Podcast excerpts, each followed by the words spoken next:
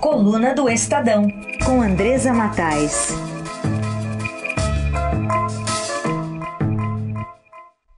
Andresa, bom dia. Bom dia, Carolina. Bom dia, Raíssa. Bom, bom dia aos ouvintes. Bom, a gente vai falar sobre muita coisa aqui hoje, enquanto, aliás, começa a partida contra a Suécia e Coreia do Sul, né, do grupo F aqui. Pela... Começou já? Tá começando. Quem vai ganhar, Andresa?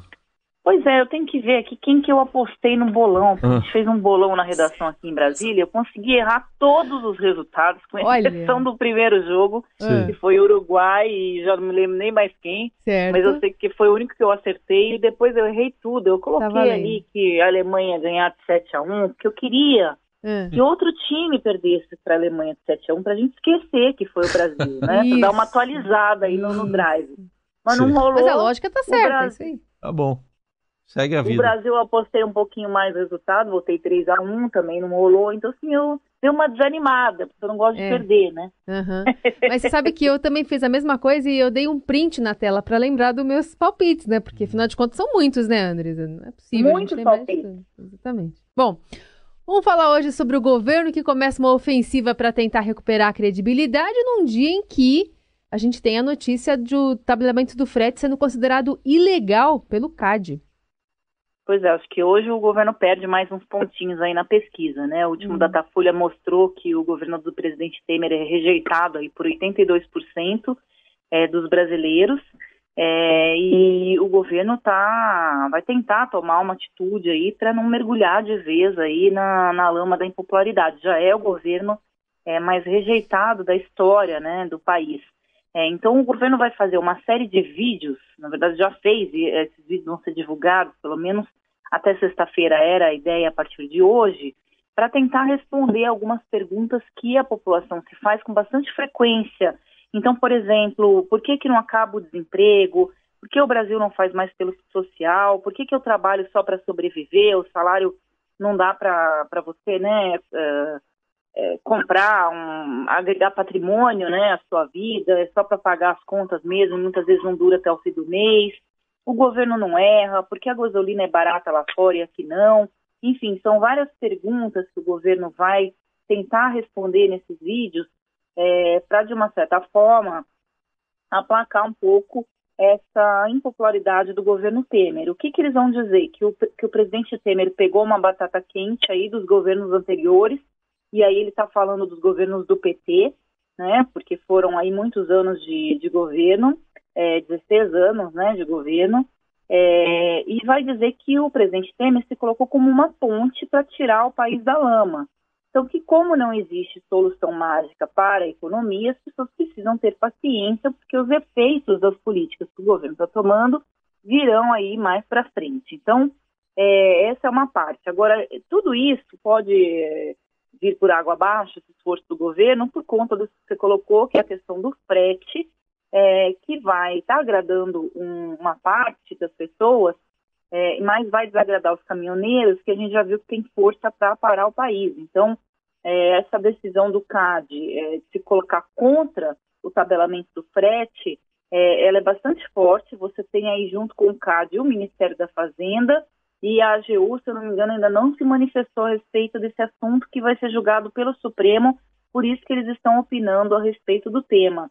É, no Senado, quando o Senado, é, quando a Câmara dos Deputados, perdão, defendeu ali o presidente da Câmara, Rodrigo Maia, zerar o PIS/COFINS na época da greve, é, depois eles estavam explicando aí para o mercado financeiro que não era uma medida que você tinha que falar qualquer coisa para agradar os caminhoneiros, depois o Senado consertava lá e não, não aprovaria, né, é, você zerar o piscofins. É, então, assim como a Câmara foi atabalhoada, porque você não pode fazer uma medida é, só para falar e acalmar, é como se fosse uma criança, né, que está jogada no chão fazendo birra, você dá um pirulito para acalmar. Ela vai fazer isso de novo, é, para depois você poder resolver o problema. E parece que o governo fez a mesma coisa, né? Dá qualquer coisa que os caminhoneiros pedem aí para a gente poder é, se livrar logo dessa greve, depois a gente resolve isso de outra forma. Mas vamos ver qual é a reação que os caminhoneiros vão ter com relação a isso. Eu acho que toda a estratégia do governo para tentar melhorar os seus índices aí de credibilidade podem cair por terra é, com, no rastro, né? desse vai e vem aí é, dessa medida do frete, outras medidas para os caminhoneiros. Tá aí, o governo que tá igual a seleção brasileira, então, tá pedindo ajuda por vídeo aí para ver se salva a barra, limpa a barra. É, Chamou o técnico de vídeo, Chamou de vídeo. mas no da seleção brasileira não chamaram, né? Não, não chamaram. Eles queriam que chamasse, mas não, não Melhor chamaram. Não. Melhor não. Vamos falar do julgamento da Gleisi Hoffmann, senadora Gleisi Hoffmann, e também do marido dela, né, o ex-ministro Paulo Bernardo. Verdade. Agora ela, ele virou o, o, marido da Gleisi Hoffmann, né? Ele já foi bastante poderoso no governo da, da presidente de do, do ex-presidente Lula, foi ministro das comunicações, realmente era um ministro que mandava muito, depois a Gleisi assumiu ali o Ministério da Casa Civil, quando o ministro Antônio Palocci caiu naquelas denúncias ali de enriquecimento é, que foram mostradas aí pela imprensa.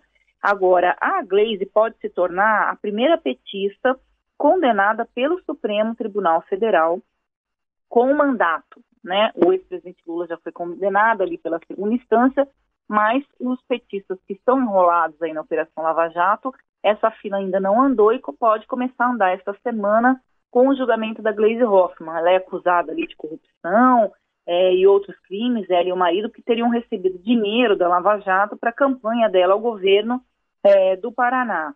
A Glaze tem dito que é inocente, que não, não existe nada disso. Agora, é, o Supremo decidindo pela condenação é, é um outro impacto muito grande que a gente vai ter na eleição, porque a Glaze ela é presidente nacional do PT.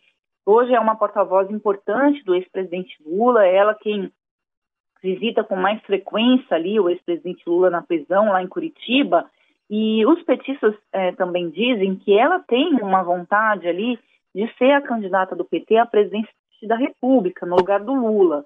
É, quando a gente escreve sobre isso, eles ficam bastante nervosos, porque o PT não gosta de mostrar que existe uma porta aberta para substituir o ex-presidente Lula na eleição presidencial. O PT diz que vai insistir com o nome do Lula é, porque acha que ele tem condições de ser candidato a presidente, apesar da Justiça Eleitoral é, já ter sinalizado que a lei da ficha limpa não permite é, a candidatura do ex-presidente Lula, porque ele foi condenado em duas instâncias. Não é porque ele está preso, porque ele foi condenado é, por dois colegiados. Agora, além do Lula, da, da Dilma, perdão, a gente tem também, é, não nesta semana, na próxima, é, a segunda turma do Supremo vai decidir aí um, um, um, enésimo pedido da defesa do Lula de um habeas corpus para que ele seja solto.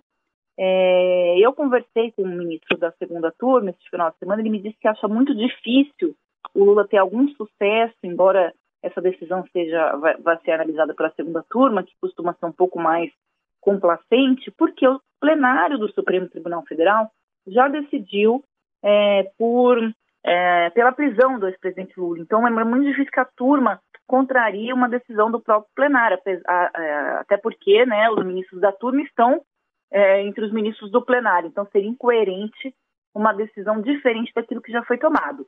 É, só finalizando essa questão, então, se a Glaze é, for condenada, muito provavelmente o PT vai ter que passar por um processo de substituição do, do presidente do partido. É um, algo bastante traumático para o partido nesse momento, né, que tá, ele está tão sensível. Verdade. E, e a, a, a Glaze acabou tomando esse papel até de porta-voz do, do ex-presidente Lula, né? Quando vai à prisão. É ela que. A Glaze Lula Hoffman, né? Esse é o nome que ela adotou, né? Ah, é, na, no Twitter, né? No Twitter, né? Exatamente. Ela, é. Ela e vários petistas, vários né? Foi uma né? orientação né? do Lula ali, antes de ser preso, que as pessoas adotassem o nome dele, as pessoas levaram a ferro e fogo isso e incluíram o Lula no, no meio do nome. A Glaze é, é, bastante contraditória né, dentro do PT, ela não é uma petista de raiz, muitas pessoas acham que ela é, leva o partido para um extremo muito grande, é. isso é ruim para o PT, tem muita gente querendo ali pegar o nome dela, ela não é uma unanimidade é, no PT, mas é claro que nesse momento os petistas estão muito aliados a ela, né, torcendo para que ela não é, seja condenada nesse processo. Mas quem foi ao plenário do Senado fazer uma homenagem a Glaze, quem levantou isso ali não foi um petista, foi o senador Roberto Requião, que é colega dela lá do Paraná, que fez um discurso ali em defesa da Glaze, poucos petistas no plenário, e aí nesse discurso ele lembrou que ela queria ser freira antes de ser política. Talvez ela estaria menos enrolada se tivesse optado por essa profissão. Né? Pois é. Muito bem.